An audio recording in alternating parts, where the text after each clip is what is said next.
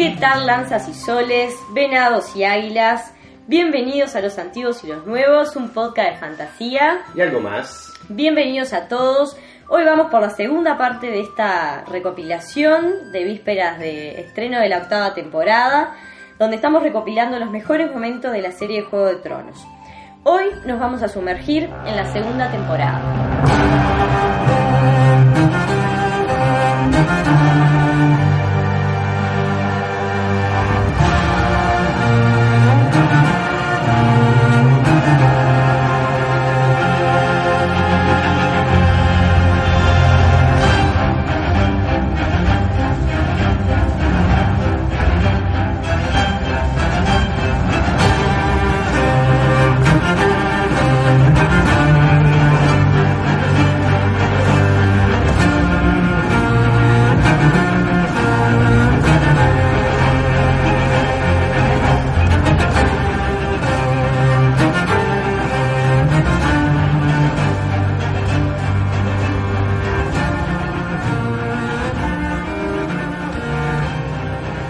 Segunda temporada.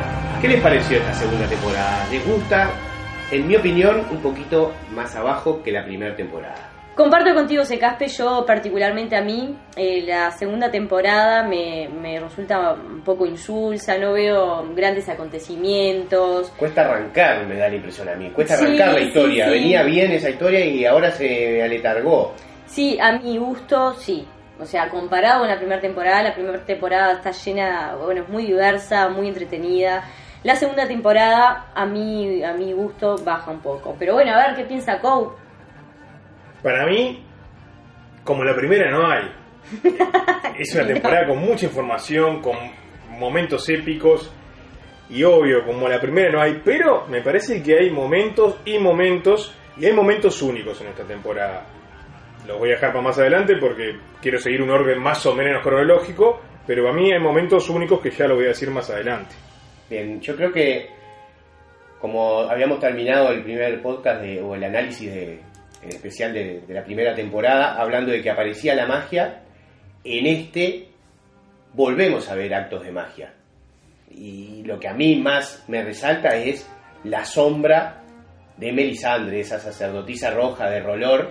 Sí, hay mucha religión. Hay más religión y esa sombra que es magia pura, ¿no? da a luz Sí, una sí. sombra que va a asesinar a una persona. O sea, esa es, es genial también porque ahí vemos magia. Ya estaban los dragones, ahora tenemos más magia. o se potencia la magia en el universo de Canción de Hielo y Fuego. Sí, a mí, a mí particularmente la escena no me gustó mucho. Por eso no la recuerdo muy. Pero sí, es verdad. a mí sí me gustó. A mí no me gustó mucho. Sí, a mí la escena, yo la recuerdo, la escena se la lleva Davos. Sí, sí, a- sí, yo la recuerdo una- bien, pero digo, no, no la quise traer, digo, pero Claro, la sí. recuerdo, sí, pero no, me no me gustó. Pero igual creo que es una escena importante. Sí, es sí, escena claro. Bueno, a importante. mí Me- Melisandre me parece un personaje muy bueno. Sí, Enigmático, Sí. este, no sé, no, Sí, no le sí, encuentro todavía la vuelta a esa religión tampoco. Que, eh, tú has comentado, Coco, que te parece que es la religión de, verdadera. La verdadera. verdadera. O sea, que el dios verdadero. el dios verdadero, el de Rolor, el del fuego, pero me parece muy buena esa escena. No sé. Sí, yo más allá, yo no sé si es buena, no sé si me genera placer verla. Es una escena particular, digamos, ¿no? Pero sí que sí entiendo que es una escena o es parte de una trama que es importante porque termina termina con uno de los reyes que reclamaba el trono. Sí, sí. La guerra de los cinco reyes que se. Hay uno que ya lo quita del juego. Exacto, hay uno que ya lo quita del juego. Y, y nada más y nada menos que con magia, como decís vos. Con magia este, podemos. eh, No es, la Magia. misma, no es la misma magia de los dragones, pero. Sí, sí, me parece que de. Magia al fin y al cabo. Con lo que representa está bien. A mí no me convenció la escena en general. La escena, particularmente esa de la sombra. Pero sí. lo que representa está bien, es importante. Sí. Bueno, yo voy a juntar un grupo de escenas que es la guerra de Rob. El grupo de escenas que viene ganando Rob la guerra. Ah, bien. Viene ganando terreno, aparte, desde el norte hacia el sur, en busca de eh, ese honor perdido por la muerte del padre, eh, los restos de los, del padre claro, sí, sí. y sus hermanas, que Mm. están todavía en desembarco del rey, por más que Aria sí. ha escapado y la Ellos vemos. no saben que Arya no está Claro. ahí. Sí, me, me transmiten como justicia, ¿no? Como, Mm. bueno, esto es, lo, esto es lo que hay que hacer. ¿no? Sí. Hay que vengar a Ned. Y más aún que te muestran que tienen capturado a Jaime Lani. Sí, claro. Sí, en esa Entonces, temporada lo tienen en vos decís. Bueno, Mm, Este joven lobo sí. ha hecho cosas importantes. Sí. Me entristece igual esa segunda temporada porque la batalla no te la muestra. Y no, había No había presupuesto. presupuesto, no había no, presupuesto. yo Pero yo no. estaba esperando una batalla Yo también. Y te dan todos muertos. La tenés la batalla. Bueno, más adelante, se gastaron todo en esa batalla, bueno. Pero ahí es, vamos por un campo en donde están todos heridos y los muertos y ya de por sí metemos a Sí, Talisa. pero uno quiere ver al Wargo en acción. Yo quería ver Sí. a la lucha. Sí. Yo quería ver al, al, al lobo Wargo comiendo cabezas ahí. Sí, sí, es así. Cuando, y más cuando había todo un mito alrededor de Rob en ese momento, que es como que podía meterse adentro del lobo o algo así. Sí, había toda sí. una, una mística alrededor de Rob con su lobo Que Wargo. después más adelante en futuras este, temporadas vamos a ver personificado eso. ¿no? Esa, ese juego que había de que eh, él era el, el lobo guargo y se pasaba al guargo cuando vemos un, un épico final de un capítulo ahí, pero lo trataremos en las próximas temporadas. Bien. Bien. Siguiendo con la guerra de Rogue, para mí acá viene una de las escenas que no se repite en ninguna temporada. La escena de traición más grande que hay y es la traición de Tion hacia Rogue. Para mí la traición más dura es la de Tion hacia Rogue. Pa, Sí. A mí Esa no, escena, a así mí esa no- escena me partió el corazón. yo no, No, tengo yo- afecto por Tion. Pero no es por afecto por Tion, no es por afecto por Tion. Vos decís, este loco está con Rogue, va, Rogue le da todo el apoyo, la madre le dice que no, él confía en él, le da toda la confianza, va y lo traiciona por la espalda. Y, pero qué traición, porque vos podés decir, bueno, lo hizo por el padre, lo que fuera, pero el padre no mandó a tomar Invernalia y el loco va y le pega en lo peor a Rogue. Y la verdad que eso a mí fue, para mí es la escena más salada de traición en todo, en todo Juego de Tronos. No, yo no, no estoy de acuerdo. Yo, para mí el personaje de Tion es un personaje en el que, que se nota la debilidad y la necesidad de aceptación que Lo tiene. Sí, lo inestable, entonces creo que no, a mí no me sorprendió para nada la traición este, que, que tuvo con Rob, ni que haya tomado Invernalia. Me parece, me, me- o sea, es un personaje que no me genera afecto para nada tampoco. Mira, a mí ni me va ni me viene. Sí, Si Ahora. hubiese, si hubiese matado a Bran y Rickon, lo hubiese odiado. Bien. te hubiese despertado algo. Sí, odio. Re- Pero rechazo, algo. algo. Pero para mí, ni pincha ni corta, no me interesa Theon. Pueden sacarme a Theon de la historia que no me modifican lo más mínimo. Yo no sé si tan así. Bueno, a mí no me modifican pero- lo más mínimo. Pero ahí no va con Tion, sino va con Rob. O sea, va lo que le hace a Rob. Ahí. Eso es lo que me duele a mí. Sí. Igual Tion ha como que perdido, ¿no? Ahora, ahora sí está descartable totalmente. Pero en ese momento algo importaba. A mí no, no, no. No, yo no. A mí, a mí eso- esa escena me marcó. Esa escena me marcó. La traición de Tion Greyjoy me marcó. Respetable, a mí no me, no me marca mucho. Lo que sí puedo este, remarcar mucho son las, las decisiones de Catherine, que me parece que Catherine empieza a tener la picada. ¿ah? Empieza a venir y empieza a ser una piedra en el zapato para su hijo, una piedra en el zapato para todos los Stark y es, yo digo, es el desencadenante del, del mal de los Stark, es Stark. Eso yo lo veo así. Bueno, ¡fua! yo lo veo Bueno, yo una que- un personaje que también nunca me gustó No, y pero- lo veo como el, el mal de los Stark es Catherine. Está bien, pero ¿por qué le dicen que el desencadenante no? No se va para. para Sí, para se va porque ella lo convence de que la carta que le mandó la hermana lo Ah, necesita. tenés- tenés es todo, Sí, todo empieza en, con en ella. la todo serie empieza sí, con ella. en la serie sí, en el libro no es tan así. En el libro Catherine le- es más tira para más para que se quede en Invernalia que para que se vaya a Poniente. En la serie sí, ella insiste Que porque porque tiene miedo, claro, o sea, insiste porque tiene miedo. Aparte es una mujer muy mística, tuvo en cuenta el tema del, del, vena- del venado que encontraron con la loba Warga, ya hizo como no, como una especie de asociación en el que bueno algo le podía pasar a toda la familia. Pero sí, es una mujer que toma decisiones muy egoístas, muy egoístas, muy egoístas y en la, y en la serie la presentan como un personaje bueno, que hace también eh, la- las decisiones que toma son como para, ¿no? Por el bien de, de sus hijas. personaje que espero Pero es un personaje que si uno lo mira con un poco de distancia es un personaje muy, muy egoísta. Sí, claro. Bueno, una, una escena que a mí me, a mí me, me- o sea, puedo decir que me movilizó, me impactó, me sorprendió, fue el, una escena en la que queda como muy patente el sadismo de Joffrey. Una escena en la que Tyron, su, su tío, le, le, le manda de regalo, regalado cumpleaños. como dos prostitutas. dos prostitutas. Sí. Y bueno, y la, la manera en la que él se pone, ¿no? Bueno, como que le pide que se peguen entre ellas. te- Sí, hace bueno, lastimar y de, claro, y después le, bueno, sube la apuesta, ¿no? Bueno, agarré y pegale con, aqu- con aquel palo. Bueno, a mí esa, esa escena como que me dice, ¡pa! Dije yo. Sí, sí. es qué, que- co- qué complicada Es esa crudo. cabecita, Es dije. Pero ese mensaje se lo está dando al tío, ¿eh? Como diciendo, no me solucionás regalándome Pero más algo. allá de eso. Eh, tomá, esto vos querés que Pero yo más haga allá tal de eso. cosa, ahora te voy a hacer esto más. Pero más allá de eso, yo vi placer en la cara de... de- Sí, sí. Era una expresión de placer. Sí, En varias escenas, pero tan- sí, esa es una escena Esa es fuerte, una escena ¿no? Va fuerte. desarrollando el, el- va desarrollando sadismo ese carácter. Y el odio, ¿no? Sí, sí, pero es una escena en la que se expresa explícitamente el, el sadismo de este personaje. Aparte de ese sadismo, y de que para mí lo- lo hace más que nada para dejar al descubierto a su tío, decirle yo tengo más poder que vos, porque hay que acordarse que Tyrion está cumpliendo el papel de mano del rey Sí. en ese momento, es el consejero del rey. Es verdad. Pero aparte, nunca lo trata como un rey, lo trata como su sobrino. Sí, sí. Sí.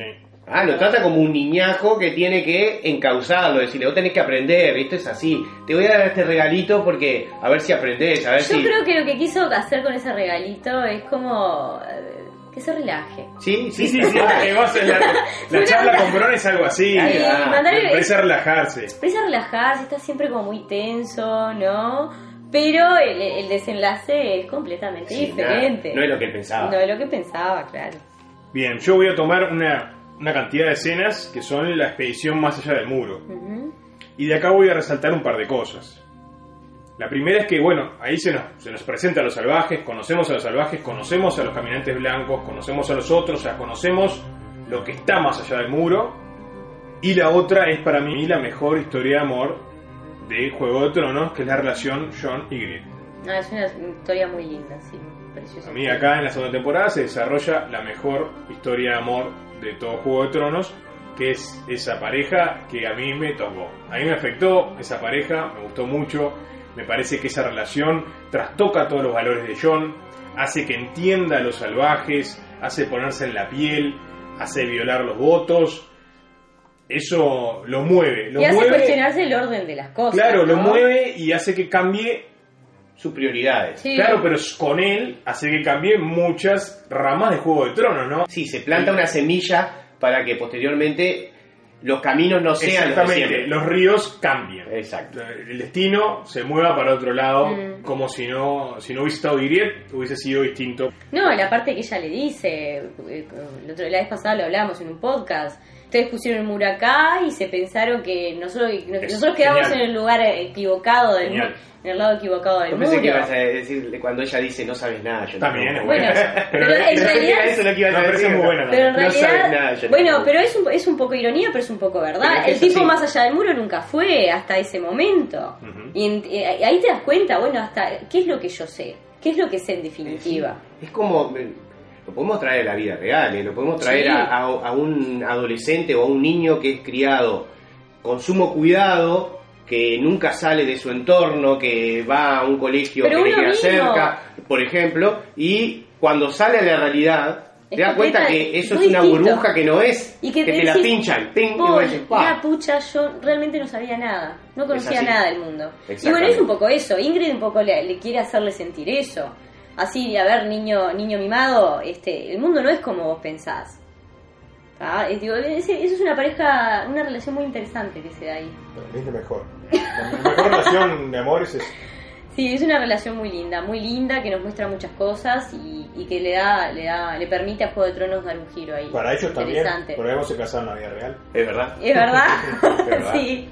No, muy, muy linda pareja. Me parece que hubo, hubo química posta y, Sí, se, y se vio en la pantalla. Se transmitió en la pantalla, sí, sí. Sí, digamos que para el actor que hace Jon Snow hay muchas críticas con respecto principalmente a las primeras temporadas de que era inexpresivo, de que siempre tenía la misma cara. Pero el personaje ¿no? es así. Pero acá yo creo que sí cambia un poco. Cada vez va tomando más confianza y se está capaz que sentía confianza con la, con la compañera Con la y, actuaba más relajado, capaz no tanto pensando lo que tenía que hacer. Sí, puede ser. Igual la característica del personaje es bastante parco, bastante poco expresivo. En Sí. los libros, al menos es ilustrado de ese modo.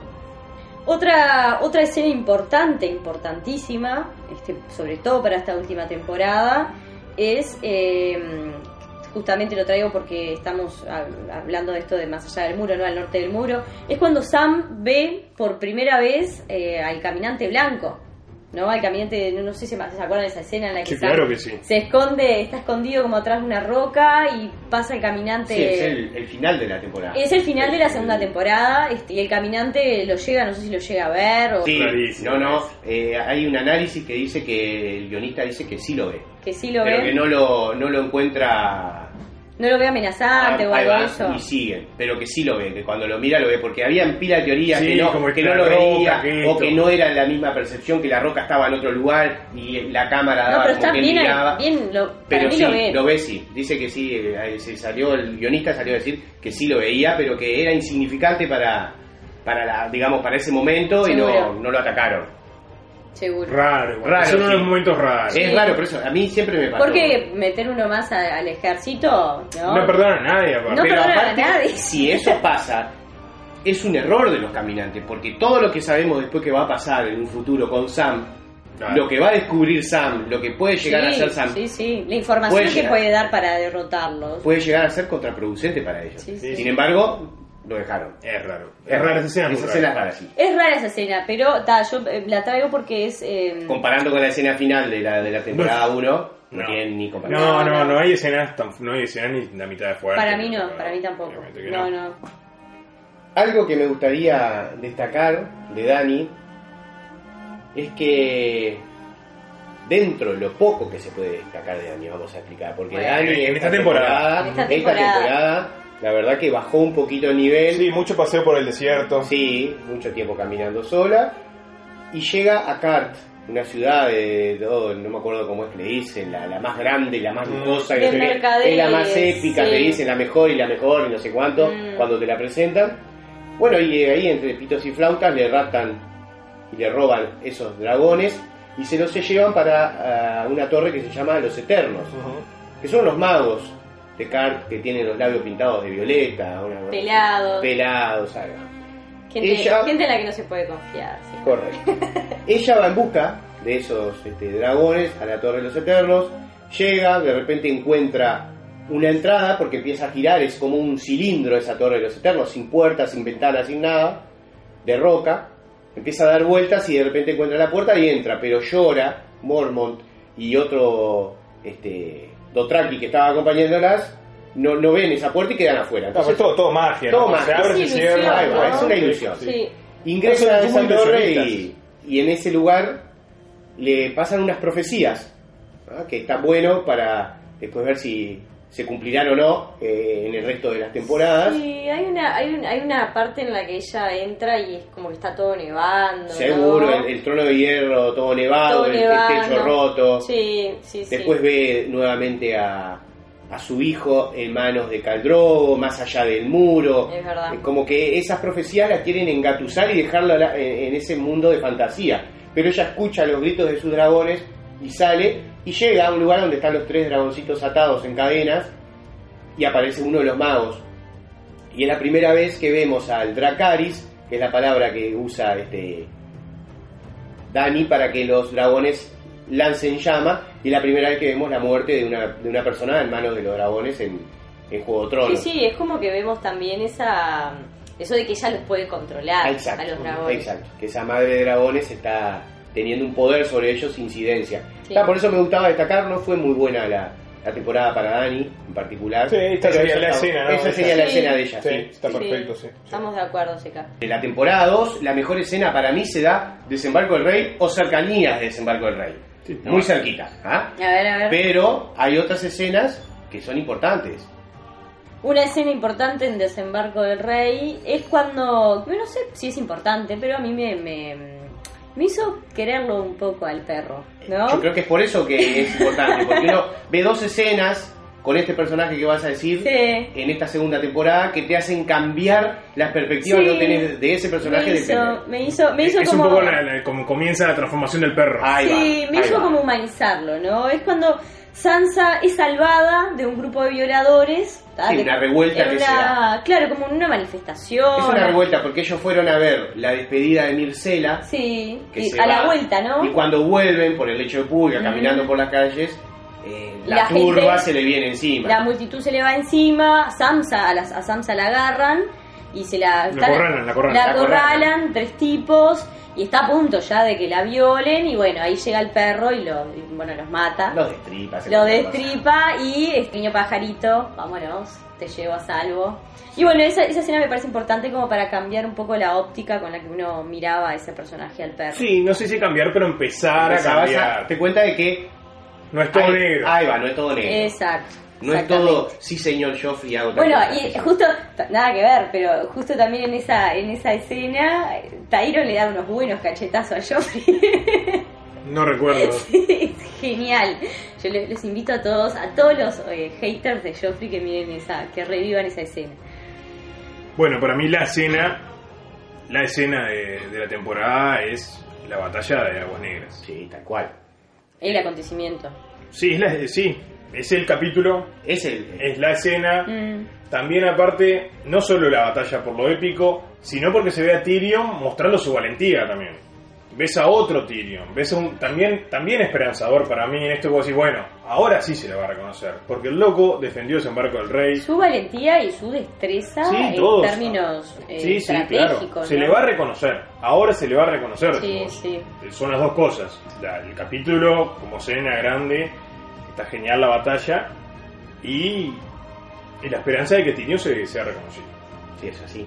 Eh, comienza a marcar en ese, me parece a mí, en, en esta temporada, que los capítulos 9 van dejando huella, empiezan a dejar huella. Porque después vamos a ver en cada temporada, el capítulo 9 deja algo importante. Acá tenemos esa explosión del fuego valirio en la bahía de Aguas Negras, ese fuego verde que no, no lo apaga ni el agua y que arde sobre el agua, que es genial esa explosión, me encantó.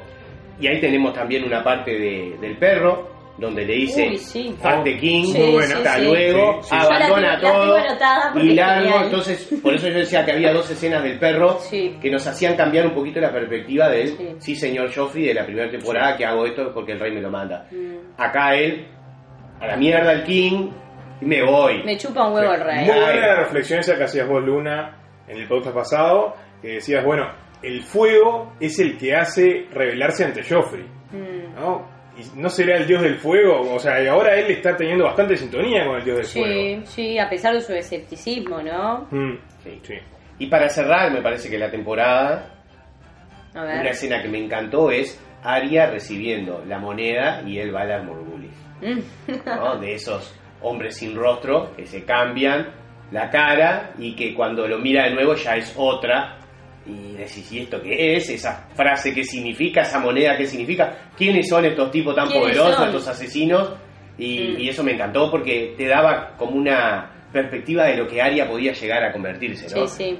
Ya te lo, te lo tiraban y decías, "Ah, Arya va a ir por ese camino. No, Sí, claro, sí, es uno, muy buena, uno ese- es el que camino de ella. Ese es el camino, exacto. Uno siente que ese es el camino de ella.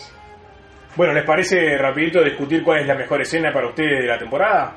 no sé si habrá discusión, pero para mí es la, escena de la bahía de Aguas Negras y la, ese fuego valirio, ese verde sobre ese fondo negro y explotando todos los barcos, tirando atrás a Stannis que tenía superioridad numérica y, y también naval, dejándolo en tierra y que después venía, bueno, Tywin a terminar su trabajo junto a los Tyrell, pero esa escena para mí es la mejor. Yo no, no tengo escena así que yo diga. Creo que me parece que la batalla de Aguas Negras está bien. o sea, es una muy buena escena. probablemente sea la mejor, sí, pero no tengo una que me genere así como esa sensación, como me pasó con la primera temporada, no decir, esta es la mejor escena.